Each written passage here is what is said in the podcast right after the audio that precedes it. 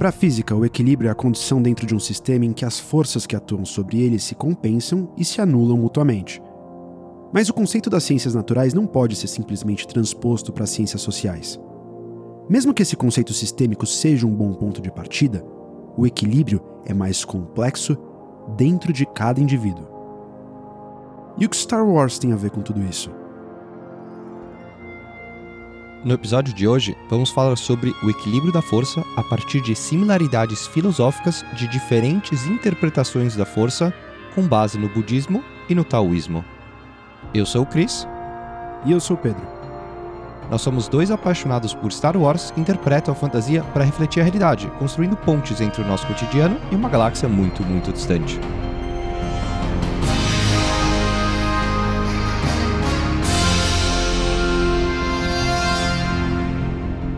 Somos os Pensadores de Alderan.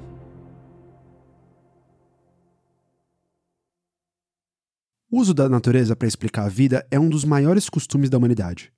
É usar a natureza como um fato incontestável para ensinar ou argumentar qualquer coisa.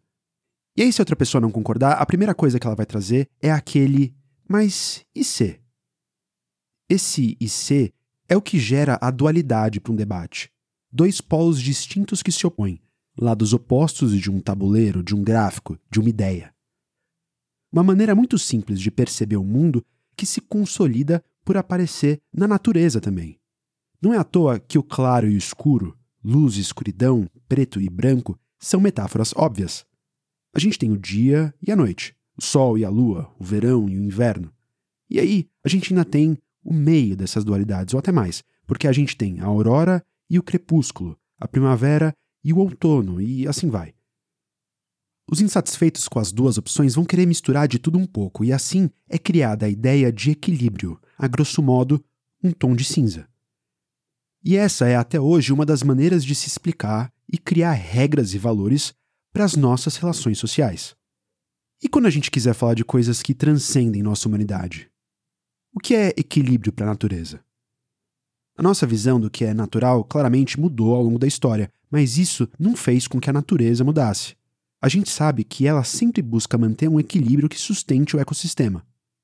E aí isso se reflete na nossa busca de olhar para a natureza e enxergar como a gente pode achar um equilíbrio similar.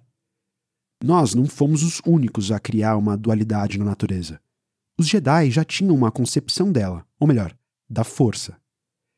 E olhando mais de perto, a gente vai perceber que existem diferentes correntes de como definir a força e seus lados: o lado luminoso e sombrio.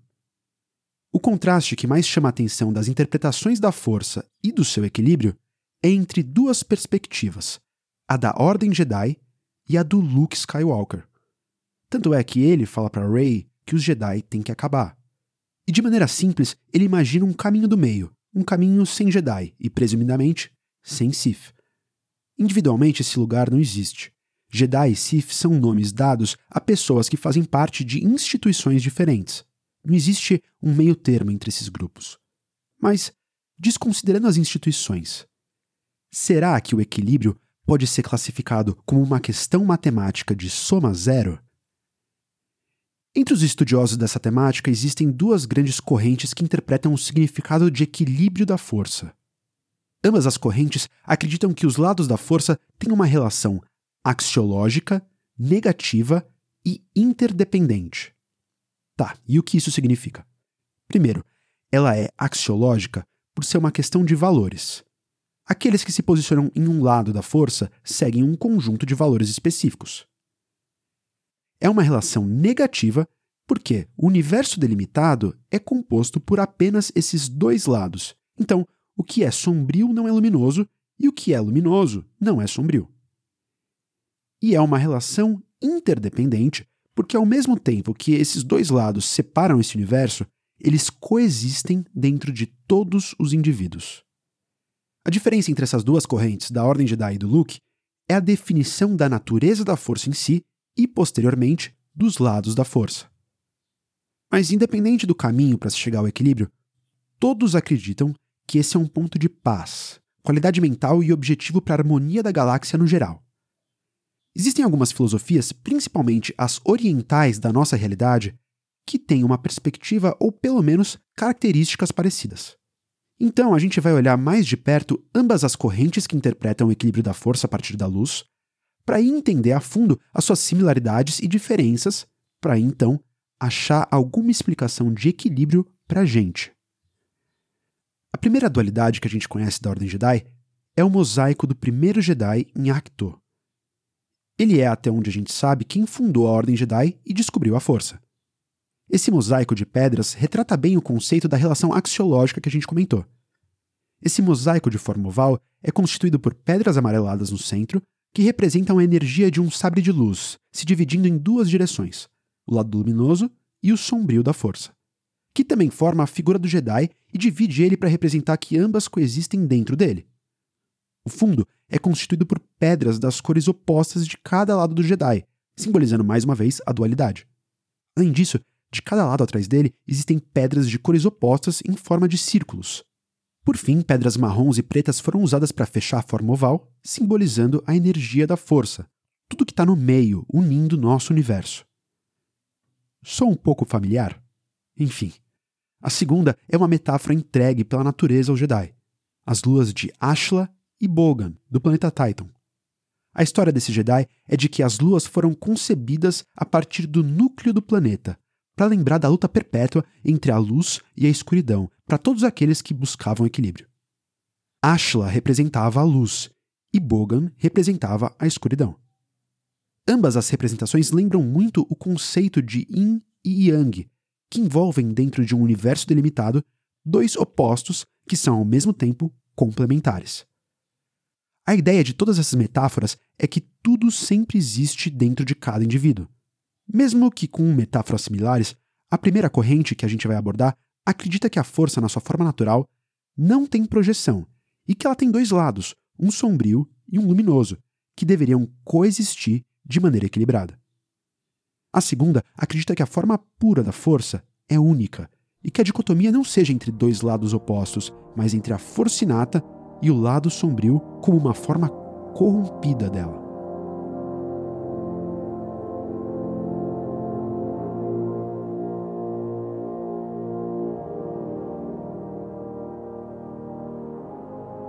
A primeira corrente, então, é justamente essa que não vai impor uma relação negativa dentro da axiologia da força. Ela não é uma escolha entre os seus polos, mas um caminho que vai além do Jedi e do Sith. Ela tem um ponto de partida similar com o taoísmo, de que não é possível ter a luz sem trevas. Serenidade para essa corrente é atingida quando o lado luminoso e sombrio da força coexistem dentro de nós. O Bendo, uma entidade sensitiva à força, com uma face de um búfalo e um corpo que fica no meio termo de um búfalo e um monolito rochoso gigante, se apresenta ao Kenan da seguinte maneira. Hum, os Jedi e o Sith detêm Ashley Bogan, a luz e a escuridão. Eu sou aquele que está no centro, o Bendo. O que a gente sabe é que ela é uma entidade antiga com forte ligação com a força e que não se alinhou a nenhum dos lados nas diversas guerras que ocorreram na galáxia. O Bendo nunca se identificou com algum grupo, fazendo uso da força de maneira única e solitária. Ele vivia no planeta Atolo, no qual se apresentou ao Kenan Jarrus. Ele disse que foi acordado pelo desequilíbrio do Kenan, que há pouco tempo tinha perdido a sua visão e, assim, perdido muito da sua confiança. O Bendo se propõe a ajudar a reequilibrar o Jedi e também a sua relação com seu padawan, o Ezra. A sua ajuda aconteceu por meios não muito ortodoxos. Essa que era sua crença, que alguém só poderia vencer o seu medo e desequilíbrio por meio das situações reais de perigo. Os Jedi, em uma perspectiva de superação pessoal, poderiam até seguir a mesma lógica de enfrentamento do medo, mas nunca colocando um membro da ordem em uma situação de risco real. O que implica em uma resposta relativamente mais passiva de entendimento dos sentimentos, se superando por meio de esperança, coragem, paciência, convicção e altruísmo. O Luke se influenciou por essa corrente durante seu isolamento em Acto, dizendo que o lado luminoso é altruísta, busca promover a harmonia e é devoto ao bem. O lado sombrio, por outro lado, busca o poder e controlar outros seres para o ganho pessoal, por meio de medo, raiva e ódio. Mas ele enxerga que o uso adequado da força só pode ser atingido quando se equilibra a luz e a escuridão. O mosaico do primeiro Jedi busca representar isso. É um uso da força de maneira não aplicada do lado luminoso ou do lado sombrio. O Luke usa os Younglings da Ordem Jedi para exemplificar essa ideia, como eles ainda não tinham sido treinados, eles usavam a força sem nenhum alinhamento, permitindo que a força fluísse dentro deles de maneira mais pura. Ele mostra isso para Ray de uma forma prática quando pede para ela meditar na ilha em Acto. Ele pede para ela buscar com seus sentimentos todos os aspectos da ilha. A ilha. A vida. Tem morte e podridão, alimentando nova vida. Calor e frio. Paz.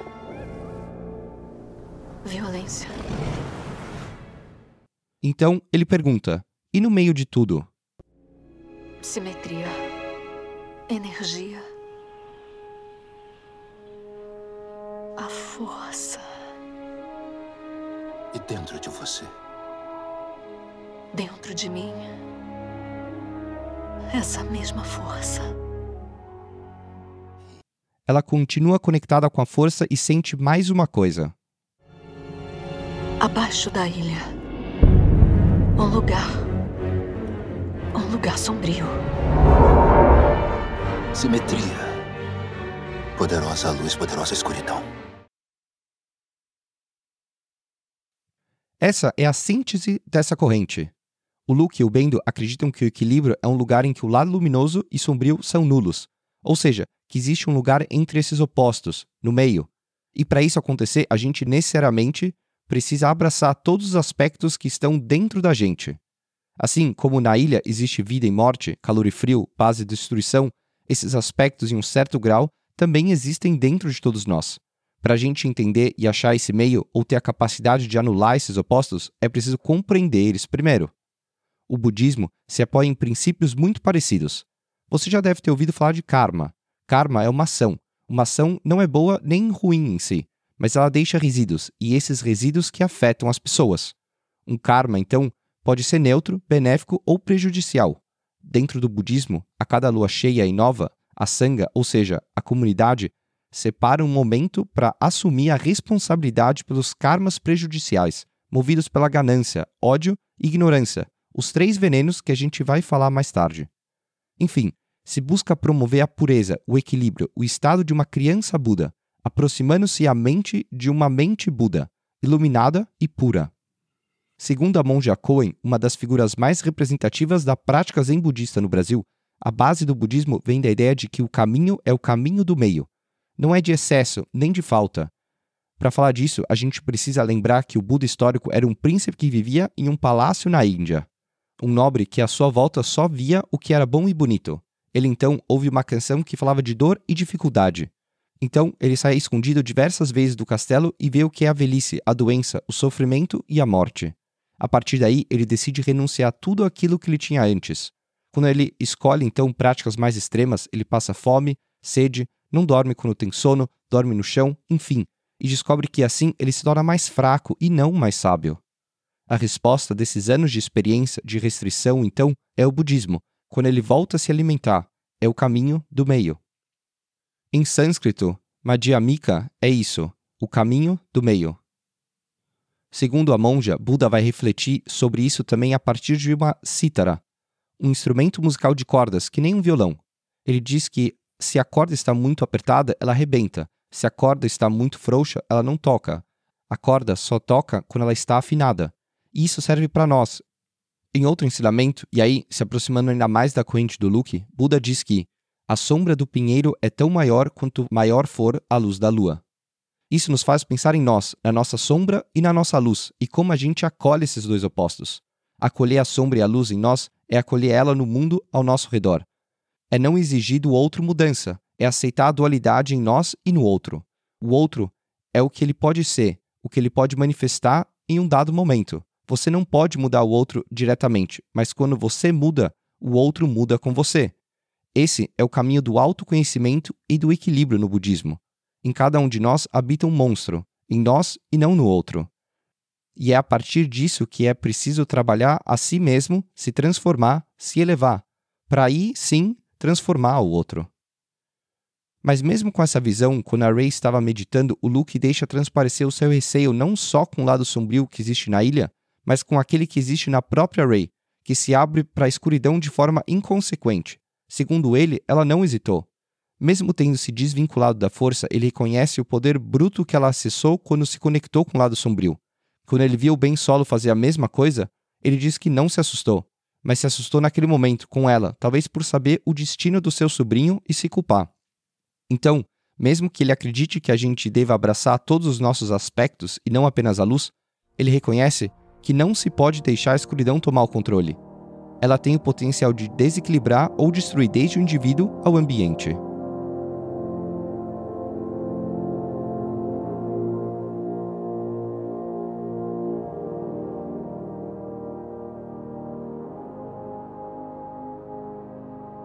Como Luke era um historiador da Ordem Jedi e por conta da sua experiência pessoal, ele acreditava que qualquer alinhamento da força de um único indivíduo poderia ter um valor significativo para a galáxia.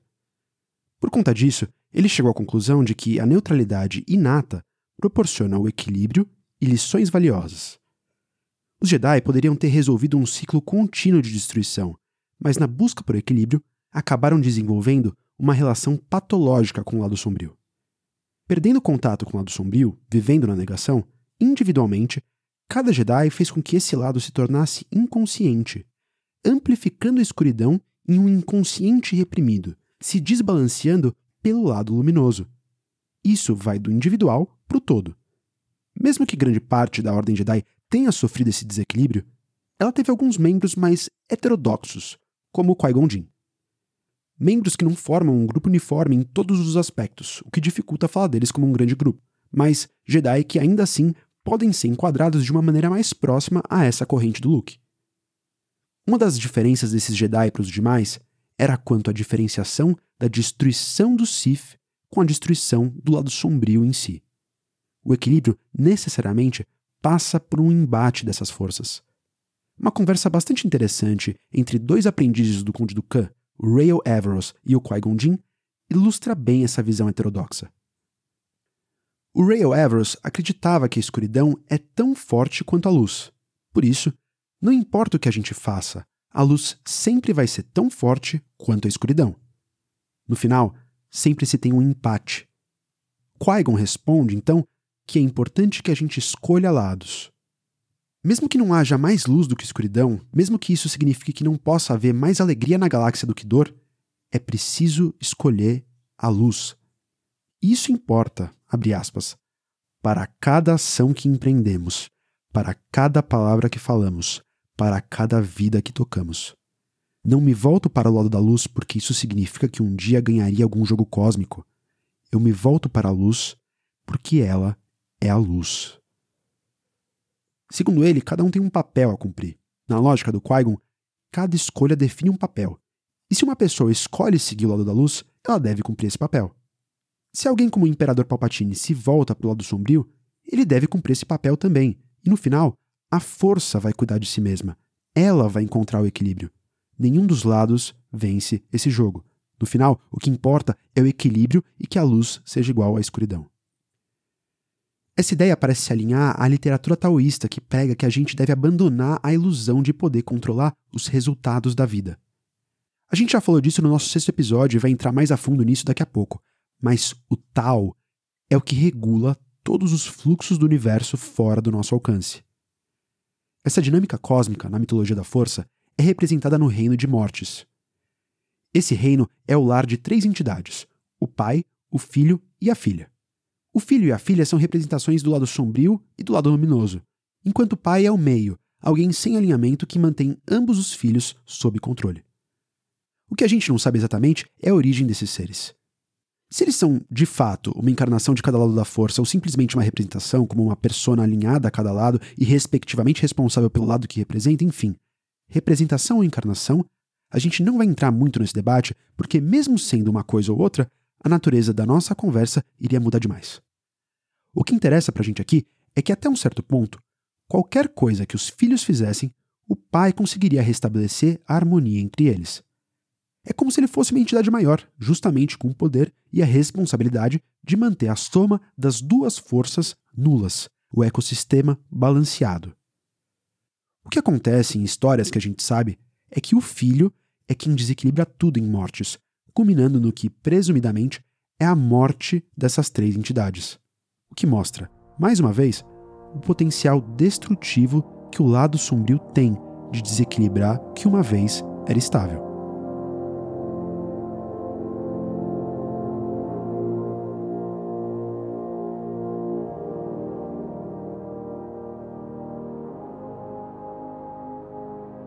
Esse debate leva a ideia de equilíbrio como uma questão matemática de soma zero. O equilíbrio da força significa que os dois lados têm que se igualar e se manter iguais. Segundo Luke o Bendo, o equilíbrio é esse ponto nulo. Mas uma coisa que não fica muito clara dentro dessa corrente são as ações que podem ser tomadas para se chegar nesse ponto. Se a gente for trazer o Palpatine para o debate, para ele, o bem e o mal são pontos de vista. Então, dependendo da perspectiva de cada indivíduo, essa via do meio tem grande potencial de variação. No final, a gente acabaria com uma infinidade de possibilidades para atingir o equilíbrio. A filosofia taoísta talvez pode nos ajudar na busca por uma uniformidade. O taoísmo foi influenciado pelo budismo, do qual a gente já comentou, e que por isso mesmo vai ter algumas similaridades com ele. O primeiro capítulo do Tao Te Ching, um dos livros base do taoísmo, apresenta para a gente o Tao, que na tradução do chinês significa o caminho. Como a gente já falou no nosso sexto episódio, nessa filosofia o objetivo da vida é encontrar e se manter no caminho.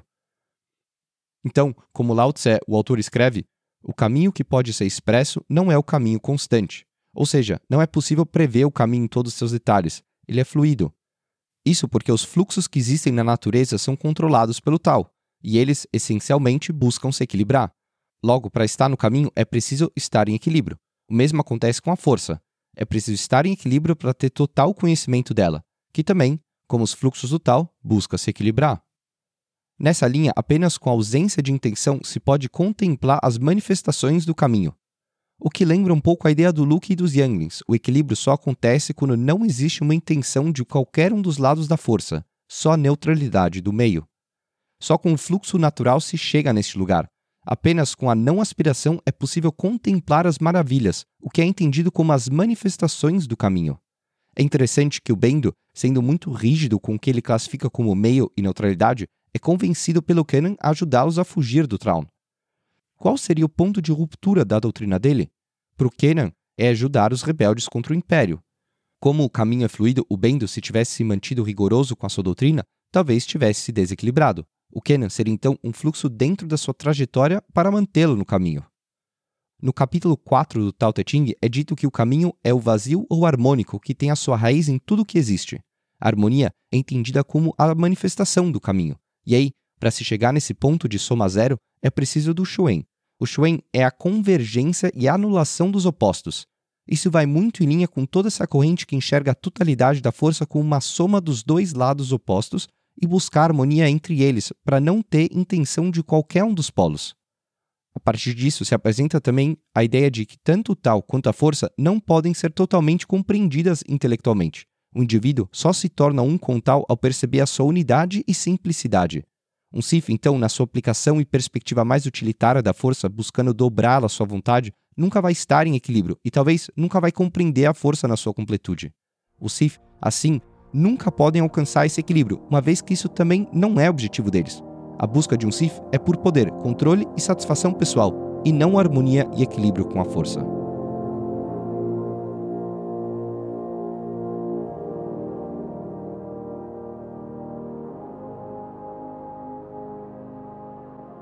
Tá, e o que acontece quando uma pessoa vai pro lado sombrio? Bom, o lado sombrio é o prazer, o biológico e o material.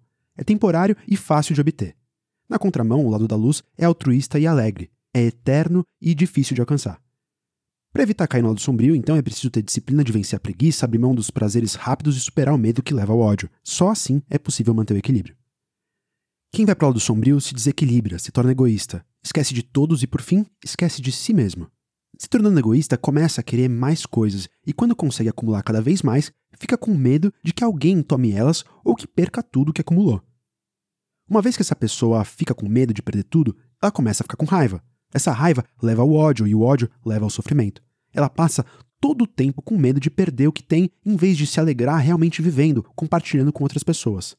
Ela então não consegue pensar em si mesma e assim não existe dor, só o prazer da ganância. O fim do egoísmo é uma experiência de curta duração. Quanto mais a pessoa se reabastece, mais difícil é de se satisfazer. Isso ocorre de maneira exponencial. Os intervalos entre satisfação e insatisfação são cada vez mais curtos.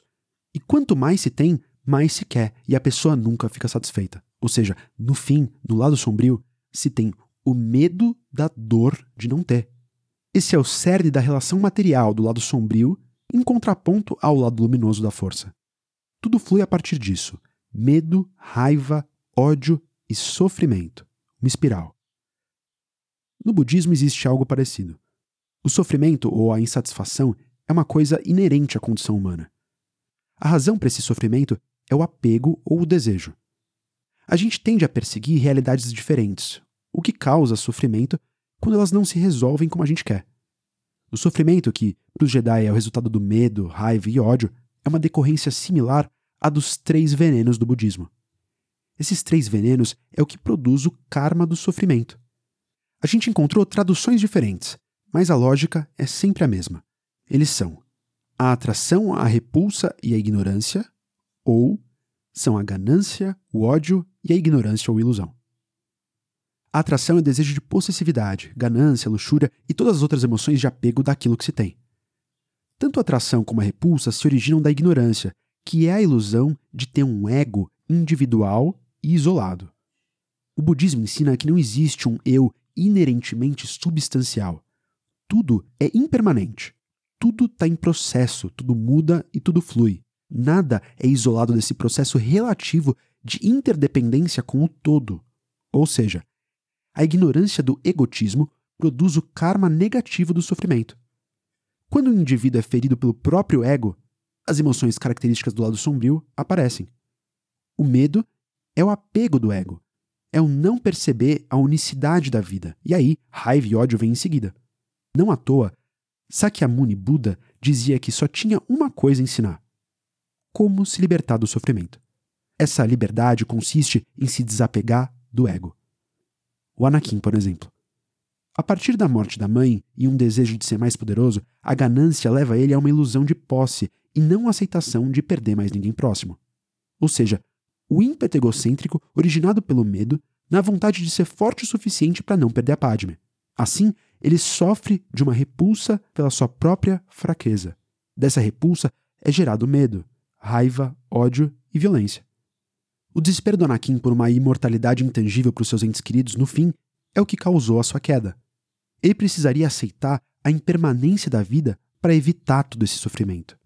Essa argumentação é, de certa forma, o que fundamenta uma segunda corrente de pensamento, diferente da do Luke, que acredita que a dicotomia não é entre dois lados que compõem a força, mas acredita em um único estado nato dela.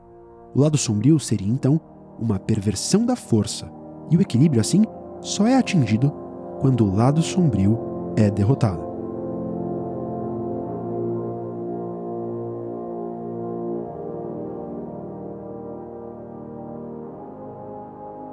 A existência de um conceito do lado da luz não muda a natureza da verdadeira dicotomia da força, mas ela acrescenta um novo termo que distorce a sua natureza.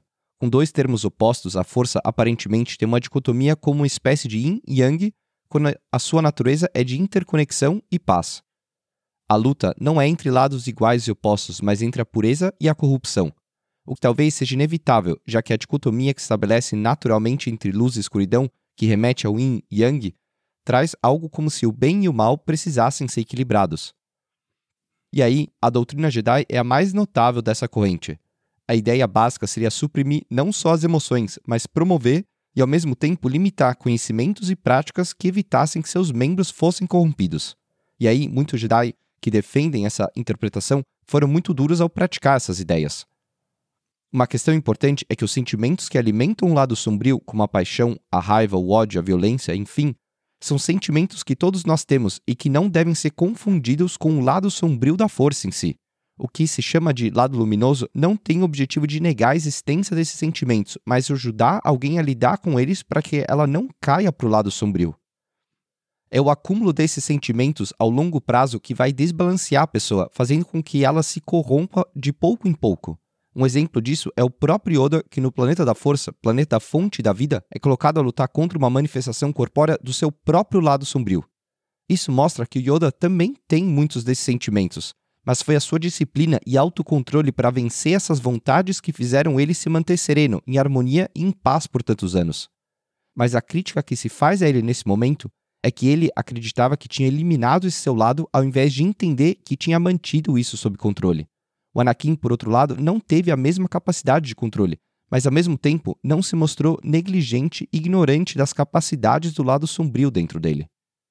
Para essa vertente, equilibrar a luz e a escuridão é impossível, porque o lado sombrio é inerentemente corrupto. A luz tem tudo a ver com autocontrole, introspecção, equilíbrio, cuidado e gerenciamento das emoções para evitar que elas superem o julgamento racional.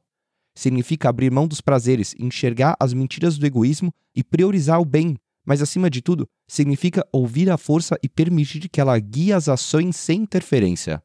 Só assim que alguém pode impedir de ser corrompido, e isso é estar em equilíbrio. O que entra em linha com a concepção de yin e yang, que muitas vezes é mal interpretada o Yang e o Yin, não são bons nem maus, ambos são essenciais para a existência. A energia Yang é a força criativa e agressiva, enquanto a Yin é a força receptiva passiva que abre espaço para a criação. O taoísmo recomenda que os seres humanos cultivem mais energia Yin, com uma correção, dado que somos tipicamente demasiado Yang. E aí, a gente concorda, sim, alguns Jedi foram duros demais ao interpretar suas regras e doutrinas, mas essa ideia de que os Jedi são muito repressivos é muito mais complexo.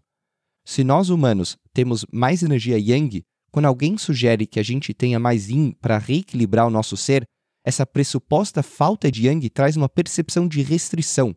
E aí, o que é representado pelo Yoda sombrio talvez não seja a sombra, mas apenas uma visão negativa do lado descontrolado yang dele mesmo. Esse que sempre foi colocado sob controle pelas ações de energia yin. Uma realidade de entidades separadas é impermanente e não é a última realidade possível, e por isso o apego é a raiz do sofrimento. O caminho, como o caminho é fluido, se apegar a uma realidade seria sair da trilha do caminho.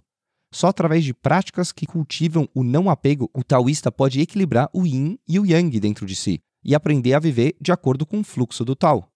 É isso que os Jedi buscaram passar para frente dentro da sua filosofia. Se a gente pensar de forma mais básica nas filosofias orientais, a ideia de fluxo é tão presente no taoísmo pelo fato da água ser o principal elemento da natureza. Ela representa o princípio. Na alquimia taoísta, ela corresponde ao sopro primordial. O Tao Te Ching apresenta a complexidade e importância desse elemento água. Nada é mais suave e brando que a água. No entanto, para atacar o que é rígido e duro, nada pode se adiantar a ela. Nada pode substituí-la. O seguidor ideal flui com o tal como a água flui. Embora aparentemente fraco e submisso, ele vai superar qualquer dificuldade para fluir. É por isso que o Luke recebe repetidamente várias lições do Yoda em Dagobah sobre essa temática. A identificação do todo da força e o estado de equilíbrio é algo atingido só quando está calmo, em paz e passivo. Seguindo a ideia de fluxos, o Tao pode ser imaginado como um grande rio, e todos nós estamos apenas dentro do balanço dele, você pode resistir à corrente até a exaustão, ou pode aprender a seguir o seu fluxo. Os Sith vão na contramão. Eles fazem de tudo para nadar contra a corrente ou buscar mudar o curso do rio. Mas lógico, quando isso acontece, o rio, no seu desequilíbrio, vai buscar uma nova maneira de se reequilibrar. Pode ser a partir dessa ideia que surge para o Jedi a profecia do escolhido. Como eles sempre seguem a vontade da força, num dia em que ela precisa se reequilibrar, ela vai cuidar disso sozinha. E no caso, os Jedi acreditavam que uma maneira dela reajustar o curso do rio é trazendo um ser poderoso para fazer isso.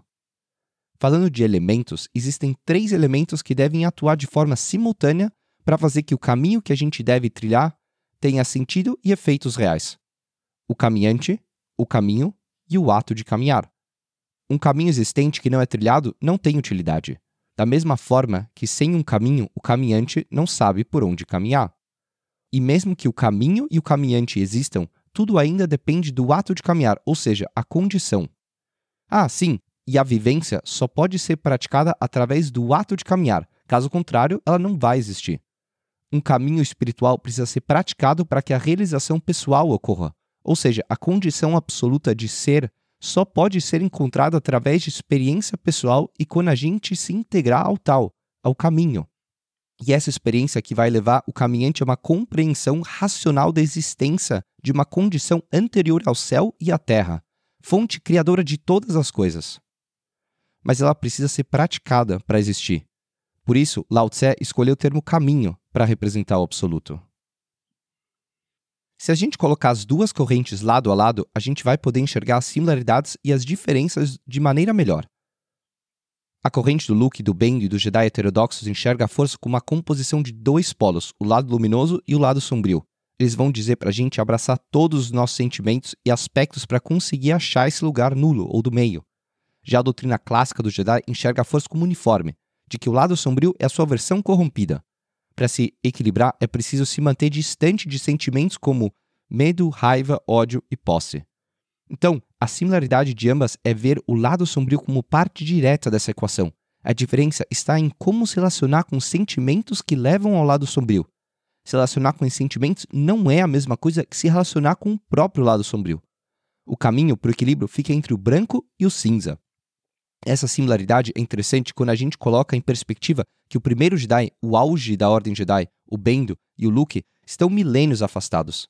É como se um tivesse herdado essa concepção do outro, uma presença repetitiva dentro dessas correntes. Essa ideia do lado sombrio como algo a ser evitado pode ser entendido como um arquétipo, o um inconsciente coletivo entre vários usuários da força. As diferenças das interpretações de equilíbrio acabam surgindo por meio do inconsciente pessoal, ao mesmo tempo que são influenciadas pelo inconsciente coletivo. Carl Jung, criador da concepção de inconsciente coletivo, diz que o inconsciente pessoal é representado pelos sentimentos e ideias reprimidas, desenvolvidas durante a vida de um indivíduo. O inconsciente coletivo é um conjunto de sentimentos, pensamentos e lembranças compartilhadas por toda a humanidade. É uma herança social. O lado sombrio, então, como um mal a ser evitado, parece ser uma herança primária para qualquer aprendiz da força. Isso significa que tanto o lado luminoso quanto o sombrio são opções que o indivíduo pode traçar. Assim, como a força e os sentimentos são fluidos, a possibilidade de tocar o lado sombrio sempre existe. O que o inconsciente coletivo herda é que a luz deve confrontar e sintetizar continuamente a sombra, mantendo-a sob controle e optando ativamente por não manifestar o lado sombrio no mundo material o Luke enxerga que nem a luz nem a escuridão deixam de existir para o equilíbrio ser alcançado. Os Jedi enxergam que a luz deve sempre ser confirmada para que a sombra permaneça como um potencial não realizado. O problema de alguns Jedi mais duros é que o subproduto da escolha de eliminar o lado sombrio elimina o livre-arbítrio. Como os sentimentos que levam ao lado sombrio são aspectos humanos inerentes de qualquer indivíduo, eles não podem ser eliminados por existirem como subproduto do livre-arbítrio. Na liberdade de escolher a luz, o indivíduo pode criar um desequilíbrio quando se desenvolve um automatismo, uma falta de pensamento crítico. O exemplo do Yoda no Planeta da Força é uma representação da Ordem Jedi não reconhecer esse mal que reside dentro deles e acreditar que não só esse mal deveria ser eliminado, como ele já tinha sido.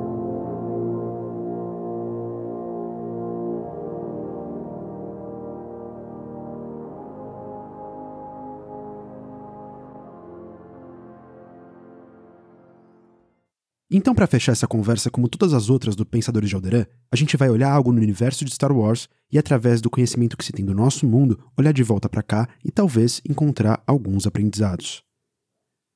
Olhando para o equilíbrio como uma via do meio que balanceia dois opostos, ele acaba não sendo a realidade absoluta. O equilíbrio, na verdade, fica entre o branco e o cinza, já que a única convergência que existe é do inconsciente coletivo, a ideia de que o lado sombrio deve ser evitado. O que o taoísmo e o budismo trazem para a gente são guias para ações práticas que ajudam a gente a seguir no caminho e a entender melhor como interpretar o cosmos, ou a força no caso dos Jedi. Como o caminho é fluido, sempre em constante movimento, é impossível prever ele em todos os seus aspectos, o que faz com que a sua compreensão seja pela vivência. Trilhar o caminho a partir do branco ou do cinza acaba fazendo pouca diferença, Independente de como a gente interpreta o estado nato da natureza a partir do inconsciente pessoal, sendo um estado uniforme ou constituído pelos polos, a gente tem, assim como os Jedi, um inconsciente coletivo que implica no aprendizado de que o lado sombrio tem o potencial de destruição e de corrupção. No taoísmo, essa pode ser a ideia do apego como raiz do sofrimento, e no budismo, os três venenos. Mas a maneira como cada um equilibra as energias fica em aberto. Seja de uma maneira mais restritiva, como os Jedi, seja de uma maneira mais permissiva, como Luke. O ensinamento é fluir como a água e não se apegar a uma realidade específica. Isso seria sair da trilha do caminho. Até porque o equilíbrio não necessariamente vai ser presenciado agora, nessa vida, mas em um futuro construído por mais karmas positivos. O equilíbrio não é estável e imutável, é uma evolução constante. Isso também não significa simplesmente escolher ser luz por ser luz. A monja Cohen conta a história de um dia que ela escolheu só fazer boas ações. Ela viu uma pessoa com deficiência pronta para atravessar a rua e quando o sinal abriu, ela foi logo empurrando a cadeira de rodas dessa pessoa, que, em resposta, disse: Não faça isso, eu levei anos para conseguir uma cadeira que eu pudesse me empurrar sozinha. Ou seja, a monja descobriu ali que nisso que ela considerava uma boa ação só existia ela, o eu. A intenção era falsa. Quando você se livra disso, do ego, o bem verdadeiro se manifesta. Se parece que é preciso escolher um lado, é preciso saber que o lado que você escolheu, independente de qual, te dá tranquilidade. Porque na realidade existe um lugar que não tem lado, que é além dos lados, das dualidades. É o caminho do meio, é o equilíbrio, é o vazio, que não é mais nem menos. Essa mensagem de equilíbrio pode parecer um conceito simplista, de moderação materialista. Alguma coisa como não beba chá nem muito quente, nem muito frio, ou não ande muito rápido nem muito devagar. Mas moderação também não é sobre isso. Não é para se fazer o bem para três pessoas depois de fazer o mal para outras três. É sobre a natureza, a existência, a interdependência de todas as partes. O caminho do meio é sem extremos, sem apego e sem aversão. É o equilíbrio como um eixo físico mesmo. Nosso corpo tem um eixo na nossa coluna. O equilíbrio não é estar sempre no meio, mas, uma vez conhecendo esse eixo, saber voltar para ele. O que necessariamente implica que às vezes a gente vá pender para um lado ou para o outro, mas o importante é saber voltar ao eixo. É só aceitando todos os seus aspectos em um processo de autoconhecimento que um indivíduo consegue entrar em equilíbrio é compreendendo que buscar mais energia yin ao invés do nosso natural yang não é restritivo, mas apenas uma prática de reequilíbrio. É essa autoconsciência que vai fazer com que a gente tenha os três elementos necessários para nossa caminhada: o caminho, o caminhante e o ato de caminhar.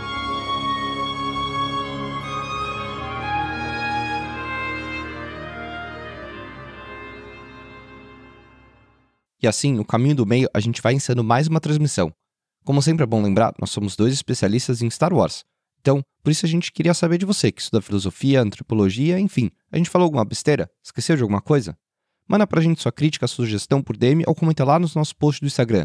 Só através dessas conversas que o Pensador de pode não só melhorar, mas existir. Depois de ouvir esse episódio, se gostou, compartilha com todos os seus amigos, fãs de Star Wars ou não, porque esse podcast é para todos. E para além de podcast, Spotify, Deezer, Apple Podcast, Google Podcast, YouTube, Pensadores agora tem uma novidade. Eu e o Pedro estamos como emissários aldranianos e um posto avançado lá no Central Tatooine. Um portal com muito conteúdo legal, notícias de Star Wars, enfim, um trabalho muito maneiro do nosso amigo Matt Mando. É um prazer estar lá com muita gente boa e nossas colunas mensais, construindo ainda mais pontes entre o nosso cotidiano e uma galáxia muito, muito distante. E lembre-se, como um Jedi sábio uma vez disse, Aquele que busca controlar o destino nunca encontrará a paz. Eu sou o Cris. E eu sou o Pedro. E nós somos os Pensadores de Alderan.